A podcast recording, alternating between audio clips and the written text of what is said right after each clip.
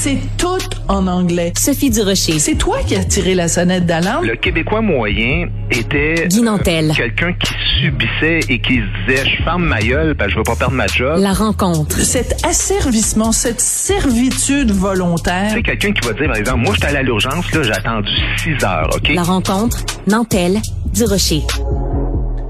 Québec solidaire euh, a plein de bonnes idées. Propose d'offrir aux immigrants des billets culture 200 dollars que les immigrants vont pouvoir dépenser pour euh, aller voir des spectacles, acheter des livres. Est-ce que c'est une bonne idée, Guinantel, ou pas?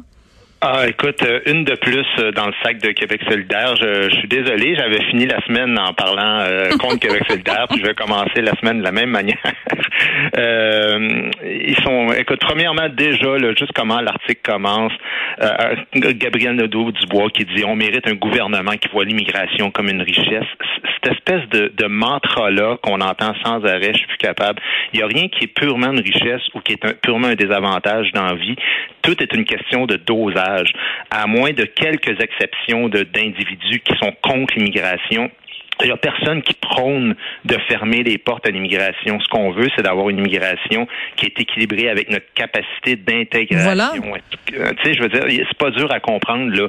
Quand on fait juste répéter, ah, c'est une richesse, comme s'il n'y avait aucun impact par rapport à l'immigration, par rapport à, la langue française ou à toutes sortes d'autres problèmes qu'on a vus par rapport aux pénuries d'enseignants ou euh, de, de logements ou de médecins ou tout. Alors, si on en rend, tu sais, quand on, on dit qu'on en rentre 70 000 de plus, ben 70 000 euh, par année, pardon. Euh, c'est pas que 70 000. Hein. On parle jamais du 30 000 qui rentrent au chemin Roxham qui sont pas comptabilisés dans 70 000. On parle pas du 117 000 immigrants temporaires qui sont rentrés en 2021. 177 000. Ça, euh, pour faire un comparatif, en 2016, c'était 12 000 les immigrants temporaires. Là, c'est 177 000. Et la plupart ne parlent pas français là-dedans. Et on parle pas non plus des Ontariens qui viennent massivement s'installer à Montréal. Mm-hmm qui sont unilingues anglophones, qui sont dans la 20 jeune trentaine et qui viennent travailler ici à Montréal et qui ne parlent pas français non plus. Alors, il faut voir... À Montréal ou en Outaouais? En Outaouais aussi, hein, c'est vu que c'est juste euh, à côté. Et euh, ça ça commence à poser certains problèmes parce que justement ils ça les intéresse pas de parler français. Donc il y a toute une, une, une partie de la région qui est en train de devenir non même pas bilingue mais anglophone. Donc oui, c'est un problème je suis sur, moi, je suis sur le plateau Mont-Royal. Je suis au cœur du centre culturel francophone de la métropole traditionnelle, là, tu sais, le, plateau de Michel Tremblay, là. Je te jure que tu te promènes ici dans les rues, au moins 50% des gens parlent anglais maintenant, là. Promène-toi au Parc La Fontaine, promène-toi au Mont-Royal. C'est pas une exagération, là. Je vous assure que c'est vrai. Alors, faisons pas semblant que cette réalité-là n'existe pas. Bon, pour revenir à son histoire de biais, mais lui, il dit c'est sûr, ce qu'on souhaite, il dit notre objectif, c'est que c'est que les nouveaux arrivants aillent au théâtre, voir des concerts, des spectacles, des expositions de toutes sortes. Et comme ça, ils vont s'intégrer à la culture québécoise. Ils suivent des cours en ce moment qui leur sont offerts. Ils mhm. les suivent pas tous, mais c'est des cours d'une dizaine de semaines. Et ils apprennent à temps plein le français. Ils réussissent pas à apprendre le français, même avec ces cours-là, parce qu'il y a un manque de volonté de leur part. Et là, tu viens me dire que deux heures avec cœur de pirate ou les Denis de relais, ça, ça va changer quelque chose dans le portrait. Oui, puis en plus, attends, parce que c'est important de le, de le mentionner, euh, parce que c'est un texte dans la presse, donc je vais le citer. Ces billets pourraient également donner accès à des spectacles dans d'autres langues que le français, notamment l'anglais ou les langues autochtones. Mais la très grande majorité de cette culture va devoir de la culture en français, ben c'est n'importe quoi. c'est n'importe quoi. Alors dans le fond, ce que ça veut dire, c'est l'important, c'est d'avoir un artiste québécois, peu importe ce qu'il fait. Euh, déjà, si ça avait un impact, au moins, ce que tu dis tout à fait exact, c'est au moins arrange-toi. Pour que ce soit en français? Mais même s'il allait voir des artistes francophones, premièrement, s'il va voir des chanteurs francophones, euh, ils vont se rendre compte que la moitié euh, de leurs chansons sont rendues en anglais. Absolument. non, mais c'est vrai. Hein, je veux dire, il faut pas se le cacher qu'il y en a. J'exagère en disant moitié, mais il y en a beaucoup qui chantent anglais, français, franglais dans dans, la même tune. Donc, euh, c'est une, une chose. Mais deuxièmement, ça n'aura absolument aucun impact. Mais là, c'est une partie des 370 millions qu'ils veulent mettre par rapport à ça. C'est énormément d'argent. Euh, je suis désolé de le dire, mais tu sais, il y a aussi beaucoup de Québécois qui sont pauvres. Euh, quand je dis Québécois, euh, blancs, francophones, de souche traditionnelle, appelle-les comme tu veux. Là.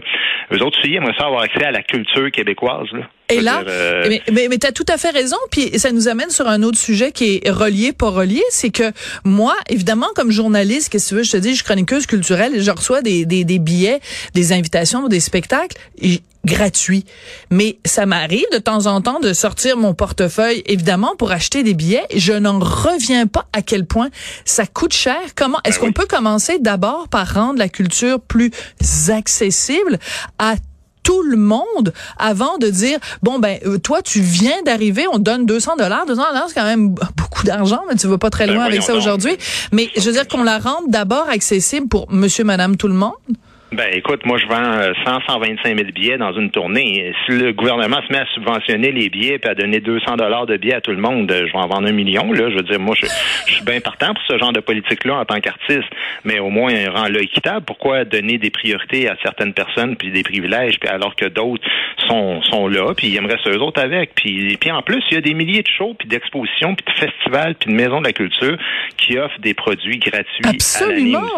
Puis il y a autre chose qui me dérange dans ce dans ce texte-là, ou enfin dans le programme de Gabriel Nadeau-Dubois et de QS, je suis sûre que tu vas comprendre là où je m'en vais, c'est qu'on nous dit que, donc, si c'est le gouvernement euh, de Québec solidaire qui forme le gouvernement, ils vont confier au ministère de la Culture le rôle de sélectionner quels sont les mhm. organismes et quels sont mhm. les événements qui peuvent en bénéficier. Mhm. Penses-tu que Québec solidaire va donner 200 dollars à des artistes qui vont qui vont aller voir un spectacle de Guy Nantel? T'es le Belzébuth, t'es le diable incarné? J'ai l'impression que je serai pas euh, dans les subventions. mais écoute, faut pas être de mauvaise foi, ceci. Il faut rester ouvert. Tout est possible. Peut-être que c'est vraiment euh, moi ou euh, je sais pas Mike Ward qui vont faire partie, mais, non, j'ai l'impression que c'est plutôt les jeunes humoristes actuels qui sont évidemment plus woke que moi qui vont qui vont réussir à avoir ce, genre de programme là.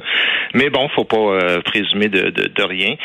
ensuite de ça, il va créer des carrefours d'accueil pour les immigrants en région, puis bon, des trucs comme ça, mais c'est parce que ça fonctionne pas comme ça. Là. Je dis, c'est pas les premiers politiciens à réfléchir au fait que ce serait le fun qu'il y ait aussi des immigrants qui aillent en région, mais la réalité, c'est que 91% s'installent dans la grande région métropolitaine puis la raison est simple, c'est que les immigrants cherchent des endroits évidemment où il y a beaucoup d'emplois, mais aussi où il y a du transport en commun, où ils ont un réseau de contacts, puis où évidemment c'est un sacrilège de dire ça en 2022, mais où il y a des gens qui leur ressemblent aussi, parce que oui, ça fait partie de l'humanité aussi de vouloir arriver à un endroit où des gens sont semblables à toi. Là, c'est vu comme quelque chose d'épouvantable, mais euh, c'est vrai pour tout le monde, y compris les immigrants. Alors c'est pas simple d'envoyer des gens comme ça. Euh, en, région. Mais, non, absolument pas. Mais, mais ce qui est euh, intéressant, ouais, attends juste deux secondes, juste deux secondes, euh, Guy, avant qu'on qu'on continue sur le sujet, c'est que ce qui, est, ce qui est contradictoire de la part de Québec solidaire, c'est que d'un côté ils disent oh il y a trop de bureaucratie en ce moment, donc nous on diminuerait la démocratie, la la bureaucratie pour qu'ils s'intègrent mieux, puis en même temps ils disent du même souffle, euh, nous on hausserait les seuils d'immigration à 85 000. Donc, ils disaient, on va, on va simplifier la bureaucratie, mais on va en rajouter 35 000 de plus qu'il y en a en ce moment. Ben, 35 000 de plus, je m'excuse, ça prend de la bureaucratie. Ouais, ben bon point. Puis en plus, comme je t'ai dit, euh, qu'on dise 35 000 ou 85 000, ces chiffres-là euh, sont absolument pas bons parce qu'ils ont absolument rien à voir avec la réalité qui ressemble plus à 300 000 euh, par rapport au compte que je t'ai fait tantôt. Là. Tout à fait. Donc, euh, donc euh, c'est vraiment quelque chose qui est rendu hors de contrôle. Puis évidemment, ben, c'est le multiculturalisme canadien qui, qui crée ça, hein, qui fait qu'on ouvre les portes puis on soucie vraiment peu du français. La preuve en est que les immigrants euh, francophones qui viennent d'Afrique euh, ont énormément, eux, euh, de difficultés à recevoir leur résidence permanente, ben, leur citoyenneté canadienne. Donc, c'est la preuve que c'est pas le français qui dont ils soucient, mais juste le fait d'avoir plus d'immigrants. Quand je vois Gabriel Deneau-Dubois aussi qui, parle qui parle du poids démographique de la province, alors lui, ce qu'il dit, là, il dit notre priorité, là, c'est vraiment que le poids démographique de la province grossissent dans la Fédération canadienne. Excuse-moi, mais si tu es vraiment un parti souverainiste, tu parles pas comme ça. Ben exactement.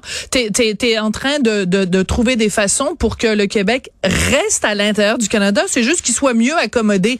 Il est en train juste de réaménager la chambre, mais tu continues à vivre chez papa, maman. exactement, exactement. Donc, si tu es vraiment un parti souverainiste, tu dis non, non, ce qu'on veut, c'est devenir un pays et s'assurer que les gens qui viennent vivre ici apprennent le français, s'intègrent à la société qui les accueille. C'est le moindre des devoirs pour n'importe quel immigrant qui arrive dans n'importe quel pays au monde.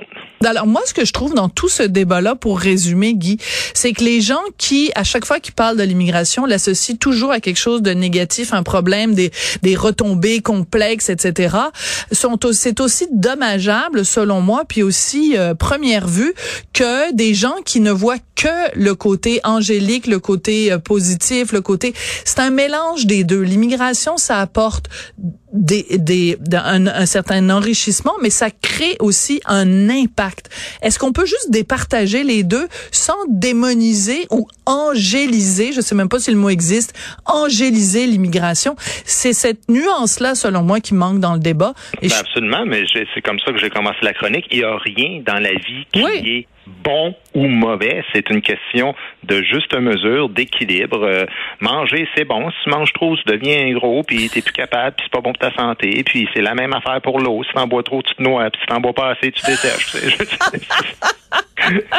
j'imagine, j'imagine tes adversaires dire Guy Nantel compare l'immigration au fait de se noyer. Non, non, je te taquine. Non, mais... non, mais, absolument, mais pourquoi pas? Je veux dire, ben moi, je serais pas gêné de dire que oui, si tu rentres euh, le, fameux 100 millions euh, que Justin Trudeau vise, euh, il y a une partie de ça qui cherche à noyer, oui, absolument, moi, je pense, le français dans le Canada. Moi, j'ai cette, cette impression-là, puis ce serait pas fautif de voir ça comme ça.